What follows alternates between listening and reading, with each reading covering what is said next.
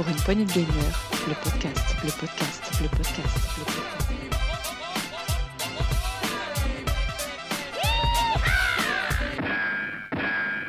Bonjour à toutes et à tous et bienvenue dans ce nouveau test PPG, un test un peu, on va dire un peu dangereux, un, un peu mauvais et puis surtout très dur. euh. Celui qui va m'accompagner, qui va présenter ce jeu, va pas arrêter de blasphémer en continu. Rolling, qui va nous présenter ce jeu, va vous en dire plus. Salut Rolling Et bonjour Sgrog, oui, euh, blasphémé, euh, on va tout de suite euh, dire ce dont il parle, tant vous avez vu le nom du podcast, c'est Blasphemous 2. Euh, J'aurais dû me faire un petit compteur de morts, j'ai dû me crever euh, 50, 60, 100 fois peut-être, je ne sais pas, sur le jeu. On va expliquer comment et pourquoi après, mais c'est du très très bon qu'on va vous présenter là. Mais avant, on va peut-être s'écouter quand même un petit quelque chose Allez, pour se mettre dans l'ambiance. Borne on the shoulders of three mighty statues. The resounding beat of a great heart could be heard emanating from the clouds.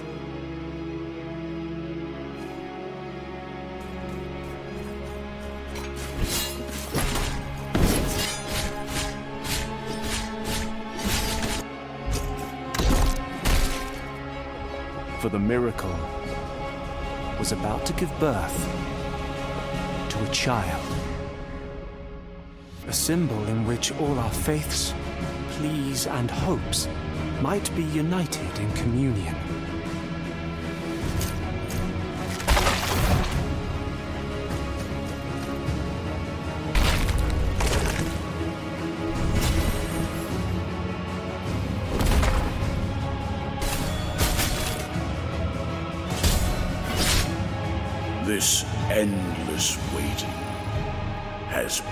My penance. Blasphemous 2, suite de Blasphemous 1. C'est qui ça. sort, qui sort le 24 août. Donc, Ce quand vous écouterez ce test, c'est ça, il, sera sorti, ou il, va il sortira dans les quelques heures qui suivent. C'est ça. Peux-tu peux-tu nous en présenter un peu? Euh, donc oui, comme tu as dit, c'est la suite de Blasphemous Blasphemous 1, jusque-là pas de surprise, et de ses DLC sortis en 2019. Euh, même équipe aux commandes, hein, on a The Game Kitchen, un studio espagnol euh, en développeur, et c'est édité par Team 17. Euh, ce sera sur Switch, Xbox Series, PS5 et PC. PC via Steam et via GOG. C'est un style un petit mix intéressant entre Metroidvania principalement, avec pas mal de, caractéristiques de, Souls à l'intérieur, qu'on va vous expliquer, euh, parce que le mélange Metroidvania Souls, c'est pas commun, euh, donc euh, on, va, on va revenir un petit peu là-dessus dans, le, dans le podcast. D'accord. Et puis donc, c'est vrai que ça faisait quand même pas loin de 4 ans déjà que, que l'histoire du 1 s'était terminée, que on a, on a enfin ce deuxième opus qui sort. Yes, c'est ça, et l'opus serait apparemment euh, mille ans après le premier. Alors je dis serait parce que en fait, c'est un, un, un success team qu'on débloque qui nous raconte ça, que ce serait mille ans après. De toute façon, le jeu est, tr- est très cryptique, donc on va, on y revenir. Euh, donc le 1 est sorti en 2019 via une campagne de Kickstarter à l'époque qui a très bien marché. Et donc là, bah, il passe euh, à vitesse supérieure avec le 2 et vraiment à vitesse supérieure dans beaucoup de, de sens. Euh, ne serait-ce que sur la cinématique d'intro qu'on en verra dans le podcast qui ne spoil presque rien. Euh, si vous voulez pas vous spoiler, ne regardez pas parce que le trailer va montrer quelques boss par exemple. Mais en style graphique et dans les, dans les, dans les cinématiques, c'est très léché, c'est très beau.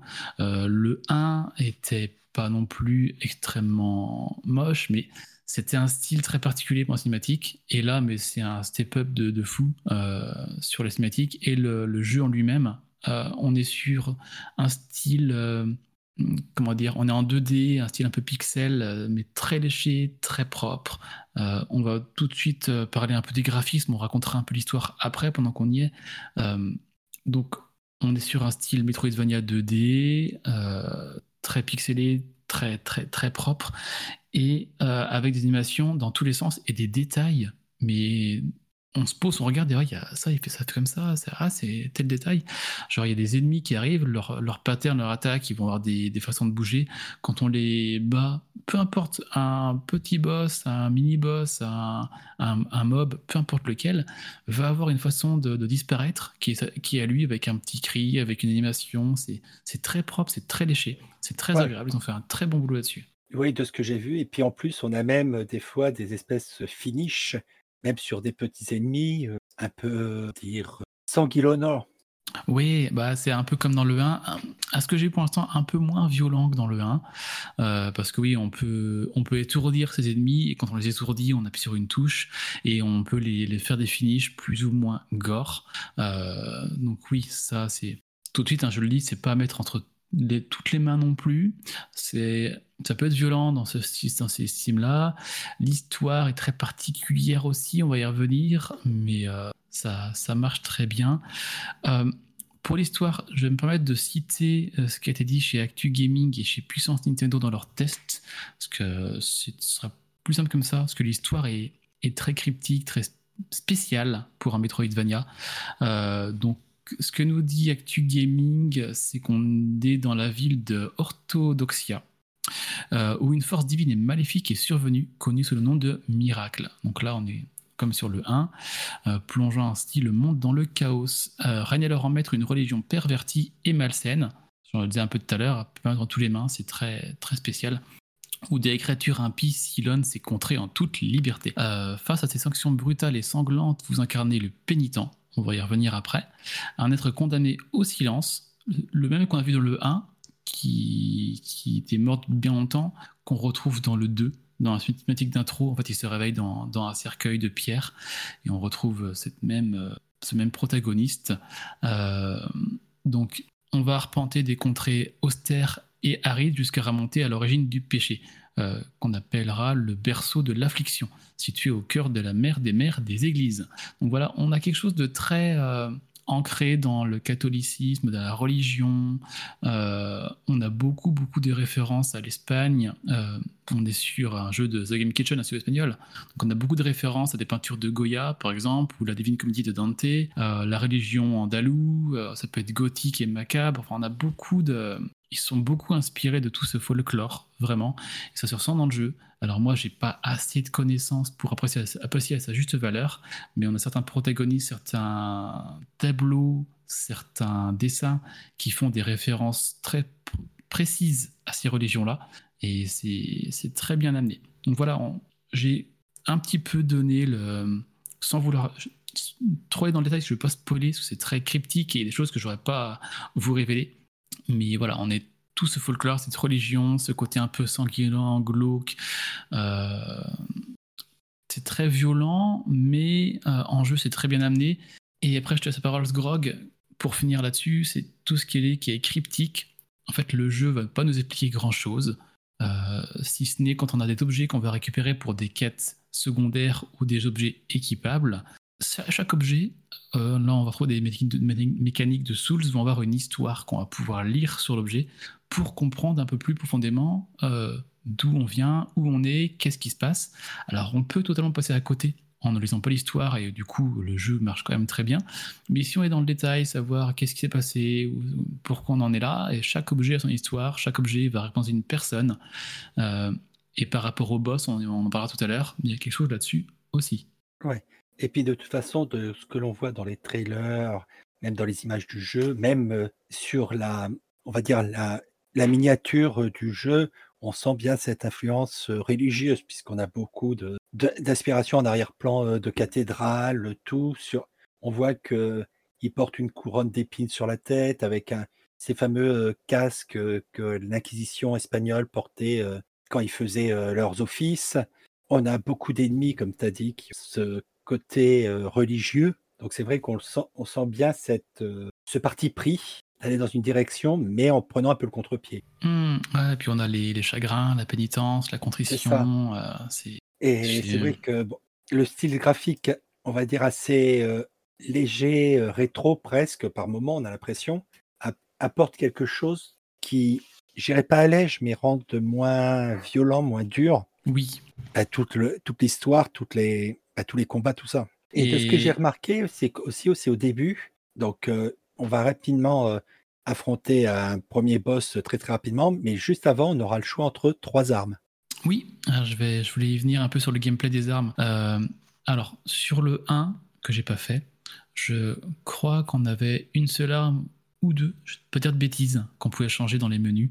Euh, ici, on arrive, on a trois armes comme tu disais, donc soit une, des- des- une dou- une double épée avec un pouvoir électrique, soit une, euh, une lame, dont j'ai perdu le nom, qui est assez puissante avec des dégâts de sang, soit un gros maillet euh, vraiment puissant, euh, lent mais bourrin. On a trois styles de jeu. Et puis en plus, il y a la distance.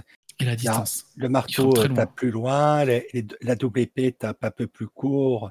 Mais plus vite. et, la, et la- et la grosse lame, euh, c'est, on va dire, euh, l'équilibré, la moyenne entre deux, force et distance.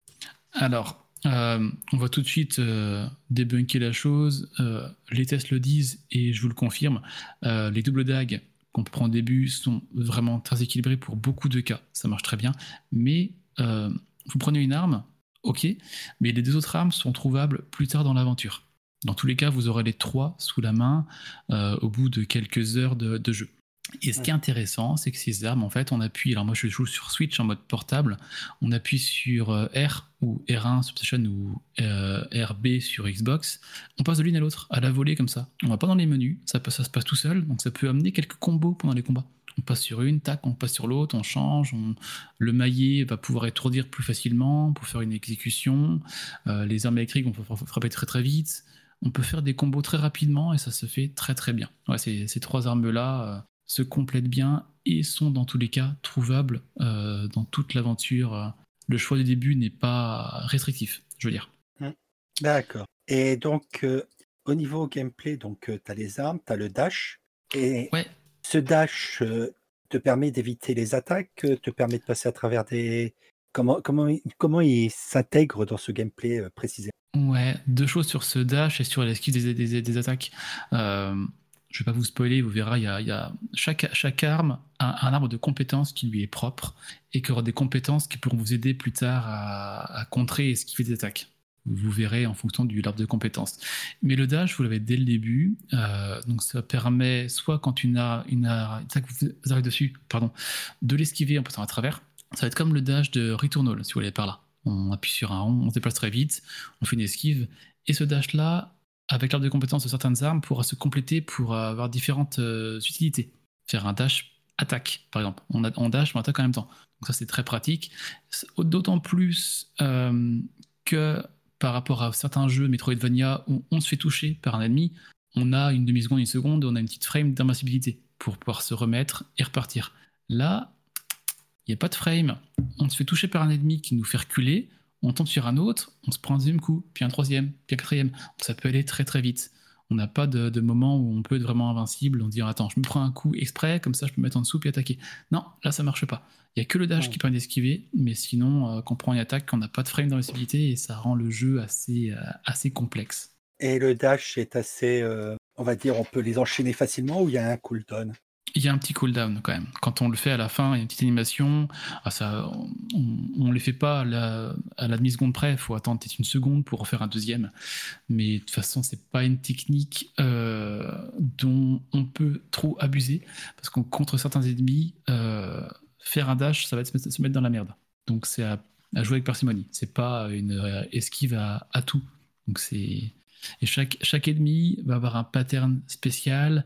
Euh, le bestiaire est assez varié, euh, avec chacun leur petit pattern, chacun leur façon d'attaquer. Euh, plus tard dans le jeu, on retrouvera les mêmes ennemis dans d'autres couleurs, comme dans beaucoup d'autres jeux, hein, qui seront du coup plus forts, plus résistants, mais qui auront presque, je dis bien presque le même pattern. Certains vont évoluer dans leur pattern. Euh, et pendant que je parle de pattern, ça, on va faire tout de suite un petit parallèle. Tout à l'heure, on en parlait des, jeux à la Dark Souls. Ici, on a plusieurs choses qui nous rappellent ça. Donc, on a des flasques de soins sur nous, qui sont des, potions qu'on peut avoir sur d'autres Souls. Donc, on peut se soigner euh, au fur et à mesure. On n'a pas besoin de forcément aller à, un site de grâce, mais qui s'appelle un prix Dieu. Un feu de camp, un site de grâce s'appelle un prix Dieu. Donc, on y retourne, on se soigne en y allant et on repart. Et ça a la même utilité qu'un site de grâce dans Elden Ring, Elden Ring par exemple. Euh, petit parallèle à Castlevania, vous êtes dans un tableau, on bat les ennemis, on sort du tableau, on revient, les ennemis sont de retour. Ils viennent, ils, ils réappara- réapparaissent sans cesse. Ici, on bat les ennemis, on va dans un tableau plus loin, on y revient, les ennemis ne réapparaissent pas.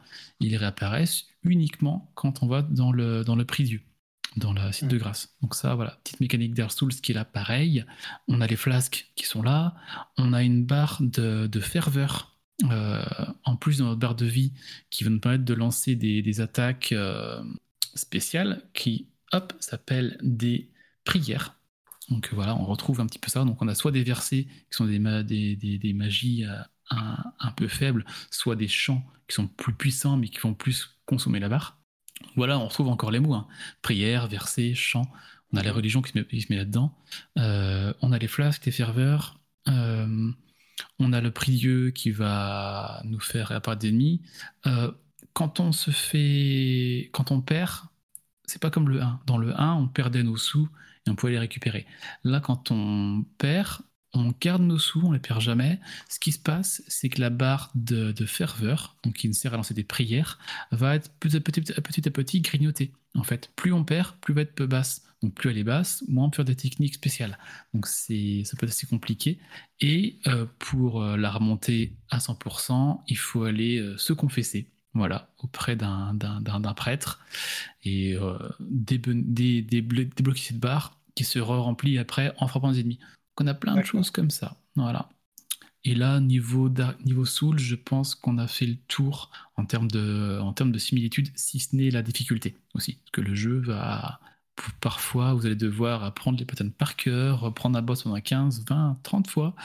Il y a des zones très compliquées, mais, euh, mais ça se fait bien avec un petit peu de concentration et de persévérance.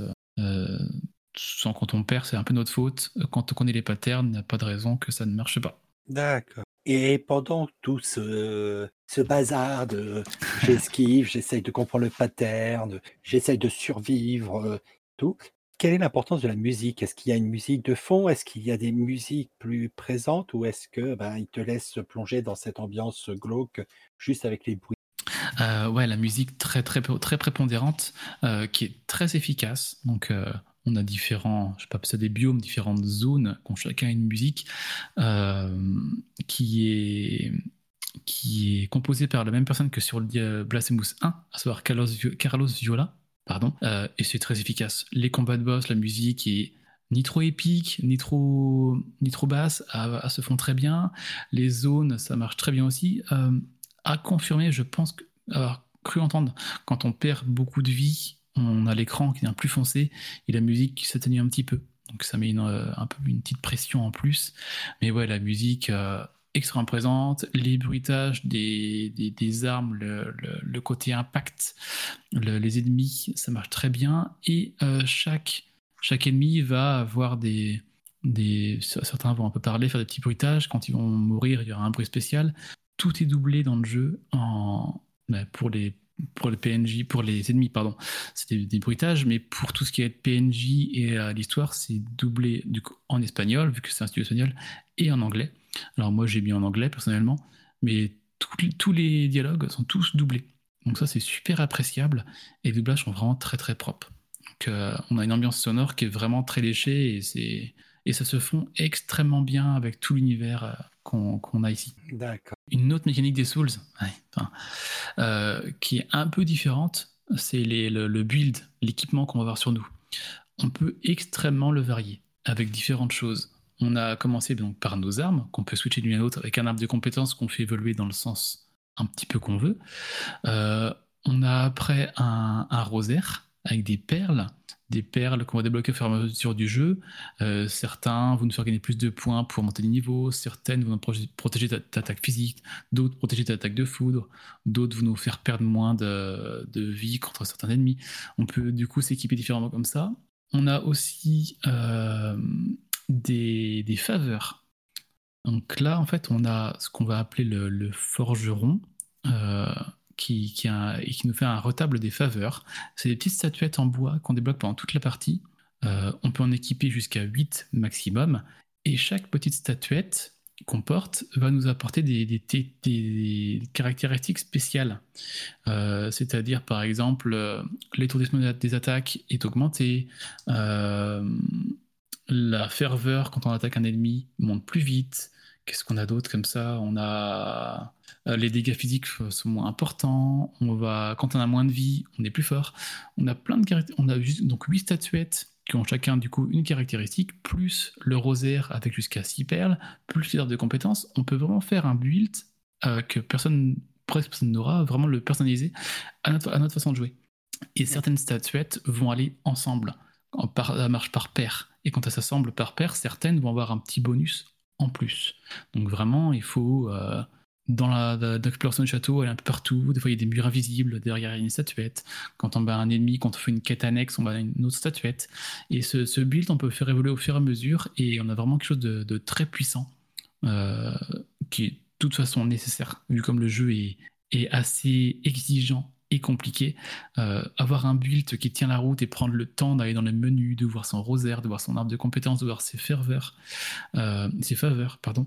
C'est vraiment très très important de, de prendre du temps là-dessus. Pas les one again, c'est bon, euh, je vais y arriver quand même. Enfin, moi, je t'ai rendu dans un niveau à un moment donné où je me faisais tuer en, un coup par un mob. Je dis, bah attends, je suis rendu où là?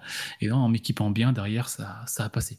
Donc, on a une compétence d'équipement très, très profonde. On a un build qu'on peut euh, faire assez bien varié. Donc, c'est très important à, à préciser et très important dans le jeu. Et dernière chose, chaque faveur, chaque statuette a également une histoire qu'on peut, qu'on va pouvoir lire. Donc vraiment, chaque objet, allez voir la description, allez lire ce qu'ils vous disent pour comprendre. Ben, ça, ça peut parfois aider à savoir où aller. Ça peut parfois aider à comprendre mieux l'histoire. Donc euh, c'est prendre le temps de faire un peu de lecture, c'est pas, c'est pas un mal. Ok. Donc, euh, pour toi, qu'est-ce que tu en as pensé de Blasphemous ou de sans blasphémer quand même dessus? Euh, mais comme je dis, j'avais pas fait le 1 ni le DLC, donc j'arrivais là-dedans. Donc j'ai regardé des résumés, des résumés d'histoire pour savoir où je mettais les pieds quand même avant. Euh, donc on va faire les points forts, les points faibles, euh, sachant que avant ce podcast-là, j'y jouais. Après, je vais y rejouer. J'arrive pas à lâcher la Switch. J'y joue sur Switch pour l'instant en mode portable. C'est très très agréable. Donc euh, des jeux comme ça que je n'arrive pas à lâcher, c'est très bon signe. Euh, donc on a parlé tout à l'heure un peu la direction artistique, le côté graphique, euh, les musiques, l'ambiance, tout ce, côté religieux qui se marie très bien, toutes ces, toutes ces réflexions, enfin ça, ça va très très bien ensemble. Le bestiaire, leurs animations, leur, leur pattern à apprendre et son, ça marche très très bien. Les boss, rapidement sur les boss, sans spoiler du tout, ils sont tous euh, très très léchés graphiquement parlant. Ils ont des mises en scène qui sont très bonnes. La musique, ben là encore une fois, qui va avec, qui est très bien. Euh, certains sont très retors. Il faut apprendre les patterns euh, pour vraiment bien y arriver. Certains m'ont donné beaucoup de fil à retordre. Et quand on, quand on bat un boss, derrière, on a une petite séquence, tout le temps, qui nous raconte une histoire. Euh, soit l'histoire d'avant, soit l'histoire du boss, soit qu'est-ce qui va se passer après. Et cette mise en scène, elle est encore super bien foutue. C'est ah, parfois touchant euh, de savoir euh, pourquoi ce boss en est là, qu'est-ce qu'il a fait, enfin, quels sont ses blasphèmes, sans, spoiler. Euh, donc ça, vraiment, tout un univers, c'est très cohérent, c'est super intéressant. Les équipements, j'ai beaucoup, beaucoup apprécié, c'est-à-dire le, le rosaire, les faveurs, l'arbre de compétences, les différentes armes qu'on switch à la volée, ça marche très très bien. Après, les points faibles, point fort, point faible, c'est le côté Metroidvania qui parfois peut être un peu embêtant euh, du, côté de l'exploration. Moi, des fois, j'ai passé, j'ai écrit Asgorog, euh, des fois, je passais une heure et demie, deux heures, à genre, attends, où est-ce qu'il faut que j'aille? J'essaye tout, je sais pas. C'est c'est assez. Il faut parfois passer beaucoup de temps pour savoir où aller. Euh, et ajout par rapport au 1 qui est très intéressant et eux, ça m'a sauvé, c'est que la map, on peut mettre des, des marqueurs dessus pour dire hop là je mets un petit marqueur en tête de mort parce que c'est ici il y a un ennemi trop fort. Je mets un petit marqueur euh, gris c'est ah, un endroit où je peux pas encore aller avec mes compétences actuelles. Mhm. et ça, ça m'a savoir attends là j'ai mis le marqueur j'y suis oui j'y suis déjà allé. Donc faut que j'aille ailleurs. Et ça dans le 1 il n'y avait pas. Donc ça c'est un ajout très très important. Donc l'exploration bien mais des fois euh, faut- faut passer vraiment beaucoup de temps à chercher ou c'est moi qui cherche mal c'est possible. Euh, un truc qui m'a un petit peu bloqué c'est les zones fermées. Euh, on a des zones des fois on arrive quelque part les portes se ferment, et là, on ne doit pas des ennemis par vagues successives. Et, c'est souvent, mais juste compliqué, en fait, pour rien. Pour rien. On a une réponse à la fin, mais dans les boss, on perd, on apprend le pattern, on apprend à les vaincre, il y a un, petit défi. Autant là, en fait, avoir 5 ennemis devant nous, chacun un pattern différent, pour dire, hey, t'as vu, c'est compliqué. Ben ouais, c'est compliqué. Donc ces zones fermées là, euh, je suis pas sûr. Euh, ça plaira peut-être à certains. Moi, c'était un peu, à chaque fois, je vais dire, oh, c'est une plage oh merde, puis quand on perd, il faut recommencer, il faut revenir. Donc euh, ces zones fermées-là m'ont un petit peu freiné euh, certaines fois.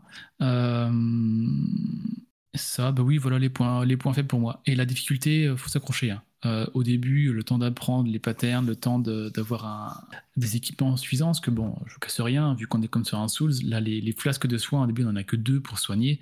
Après, on aura trois, quatre, etc. Au fur et à mesure, on va, on va upgrader notre personnage. Donc, au début, c'est compliqué, puis là, je commence à pas rouler sur le jeu, mais je suis beaucoup plus à l'aise. J'arrive beaucoup mieux à, m'en sortir. Que c'est du très très bon pour moi. Euh, il est possible que j'aille faire le 1 après, pour, euh, surtout pour le côté histoire. Bien tout, tout réapprendre pour qu'on en est arrivé là.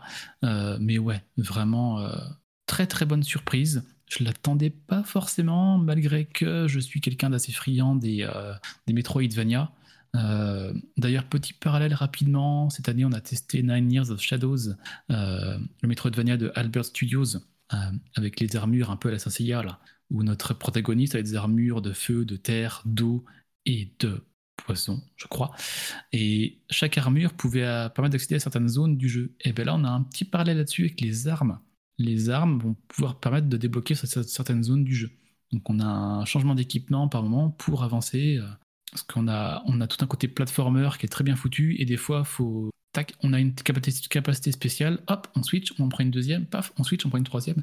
Et des fois, il y a un enchaînement de capacités à faire pour se déplacer, mais euh, c'est, très bien pensé, et ça marche très bien. Donc ce petit parallèle-là avec Nine Years of Shadows. Euh, donc oui, euh, Dark Souls plus Metroidvania, j'étais assez client, mais là, ouais, je m'attendais pas à un truc aussi bien quand même. Donc là, je vais, je vais le finir, et quand je l'aurai fini, je ferai un petit retour dans le, dans le Discord. D'accord, Donc pour toi, c'est un... c'est ce jeu qui va te faire encore euh, crisser, mais que tu vas vouloir aller au maximum du moins. Ah ouais, je dis pas que je vais finir à 100%, mais je vais prendre euh, le temps. Puis il y a plein de, plein de petites choses, comme je disais, il y a les murs invisibles pour explorer, il y a des, des anges dans des espèces de bouteilles de sang. C'est un peu glauque, hein, je suis désolé, mais euh, qui sont dans certaines zones du jeu. On doit les trouver, il y en a 33 dans tout le jeu. Quand on les trouve, ça nous soigne, mais aussi il y a une tour secrète quelque part, je ne sais pas encore ce que c'est, je ne l'ai pas vu, et plus on a d'anges, plus il y a des marches qui montent en haut de la tour, et puis on peut, on peut gravir, et tout en haut de la tour, il y a un secret, je ne sais pas encore ce que c'est. Donc il y a ces petites choses en plus, euh, je pense fortement qu'il y aura plusieurs fins, je ne sais pas précisément, mais je pense que c'est le cas.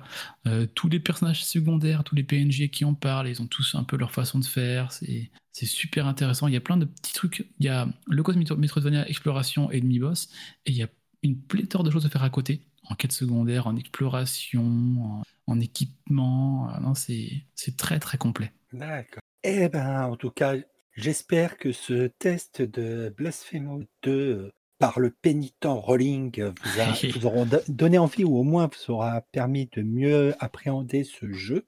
J'ai essayé de pas spoiler du Normalement, j'ai pas spoilé dans ce que je dis là, que ce soit l'équipement. Euh, il y avait, même, le trailer du jeu va plus vous spoiler que ce que j'ai dit là, en montrant certains boss. Donc, euh, et j'ai pas été le seul à avoir cet avis-là. Hein. Euh, on a Gamecult qui a mis le fameux 7 sur 10. Puissance Indo, c'est sur 20. Juillet.com, c'est sur 20. Ils n'ont pas 15. Actu Gaming, 8 sur 10. Et le Metacritic est à 86. Donc, il est globalement très bien reçu partout. Hein. Il y beaucoup de choses. Euh, si ce n'est Xerva, qui n'a pas apprécié le jeu, je ne sais pas trop. Je pense qu'il l'a fait un peu vite. Je pense qu'il était entre Diablo 4 et Baldur's Gate 3. Il a voulu, il l'a fait parce qu'il fallait le faire. Et euh, je pense qu'il ne l'a malheureusement pas apprécié à sa juste valeur. Mais ça, c'est un peu euh, regrettable. Mais, mais globalement, après chacun son avis. Hein. Mais globalement, le jeu était quand même très bien reçu. Donc il sort ce jour-là, que je redis hein, sur Switch, PS5, Xbox Series. donc il n'y a pas de PS4, pas, pas d'Xbox One et PC via Steam. Euh, actuellement, le jeu est à moins 10% sur Steam et le 1 est à moins 75% si vous voulez le faire, euh, ce qui descend à 7 euros, le 1 je crois. Et il est aussi sur GOG. Donc euh, il est accessible partout et encore une fois, moi je l'ai fait sur Switch en mode portable et c'est super appréciable. Ça marche très très bien. D'accord, d'accord. Bon, ben, je pense qu'on a fait à peu près le tour de, de ce jeu un peu particulier, dirons-nous. Ouais. c'est clair. Et juste une chose, je crois que je, je crois que début, je le redis là, je remercie la donc Team 7 Team, Team Team 17 de nous avoir envoyé le jeu euh, par le biais de Warning Up. Donc je les remercie encore une fois ici. Euh, donc euh, c'est très appréciable de pouvoir ces jeux un peu en avance pour pouvoir les tester en profondeur et vous poser un test avant que le jeu sorte. Donc ça c'est top. Encore merci à eux. Eh, C'est vraiment les remercie pour nous permettre de vous présenter comme ça de temps en temps des jeux. Et puis, ben, en tout cas, si ce test vous a donné envie, si vous y avez joué, si vous êtes euh, d'accord ou pas d'accord, n'hésitez pas à nous le dire euh, sur le Discord. On est toujours euh, friand de pouvoir échanger, discuter avec vous. Et puis, ben, n'hésitez pas aussi à mettre un petit commentaire ou, une petite étoile, ou des petites étoiles sous le podcast. ça nous fait toujours plaisir. On, est toujours, on apprécie toujours quand vous nous faites remarquer que ben, vous appréciez ce que l'on vous propose. Complètement. Et puis, euh, je te laisse annoncer. Euh, ben, annoncer, euh, je pense que là on est bon. Euh, On arrive bientôt à la fin de saison 5. Il, reste encore une actu qu'on va sortir la semaine prochaine avec Dukes, Gab et Sagaz. Euh, il y a encore un, ou deux tests qui vont arriver d'ici là. Et après la saison 6 va arriver, on va commencer ça le 5 septembre, 5 septembre le lendemain de la rentrée scolaire. Vous avez vu un petit cadeau qui est apparu sur le Discord. Euh, bon, je vais vous dire ce que c'est maintenant. Euh, quand je l'ouvrirai, vous verrez ce que c'est. On va créer euh, ce qu'on appelle un salon de conférence sur le Discord qui sera sur certains épisodes, donc pas tous, ouvert aux auditeurs pour venir nous écouter en direct, euh, écouter nos, bourdes en direct, ce qu'ils sont pas au montage. Et aussi, euh, ce qu'on va essayer de faire, c'est de vous donner la parole dans ces, ces- ce salon de conférence, dans le chat, de nous parler. Attends, moi aussi j'ai fait ce jeu-là, je voudrais en parler. On vous donne le droit, vous prenez la parole, on en parle un petit peu. Donc ça pourrait être des, formats plus euh, collaboratifs, plus un échange en, direct entre nous et vous. Euh, J'espère que ça vous plaira. Le, le, le salon de conversation sera disponible peut-être un peu avant le 5 pour faire des tests. Vous le verrez peut-être tourner un petit peu. Mais euh, on, a pensé que les chroniqueurs serait une bonne idée de vous mêler un peu plus à nos enregistrements, que ce soit le direct ou que ce soit d'interagir avec nous. Donc, euh, encore une fois, si ça vous intéresse, n'hésitez pas à venir nous voir. On fera des petits rappels pour la première en conférence et pour les, les suivantes. Encore une fois, ce ne sera pas tous les podcasts, certains seront encore en off, mais si ça marche bien, pourquoi pas, euh, au fur et à mesure, en faire de plus en plus sous ce format-là. Et ben voilà, c'était la petite surprise euh, Yes. de, De la saison de six. saison et de début. de saison. Après, donc, euh, je pense qu'on a fait à peu près le tour de tout. Ouais, je vais retourner à ma pénitence, là, retourner, euh, Oui, enfin, essayer de faire pénitence, purger mes péchés. qui n'est pas gagné. Mais voilà, bah, super. Donc, euh, très bien. Mais écoutez, j'espère que ça vous a plu. Ça fait pas de faire des retours. Et bonne, euh, bonne journée à tous et à toutes. Bonne journée à toutes et à toutes. N'hésitez pas. Et puis, on vous dit à très bientôt pour notre test. Ça marche. Merci, Sgrog. Merci à toi, Orling. Allez, à plus tout le monde.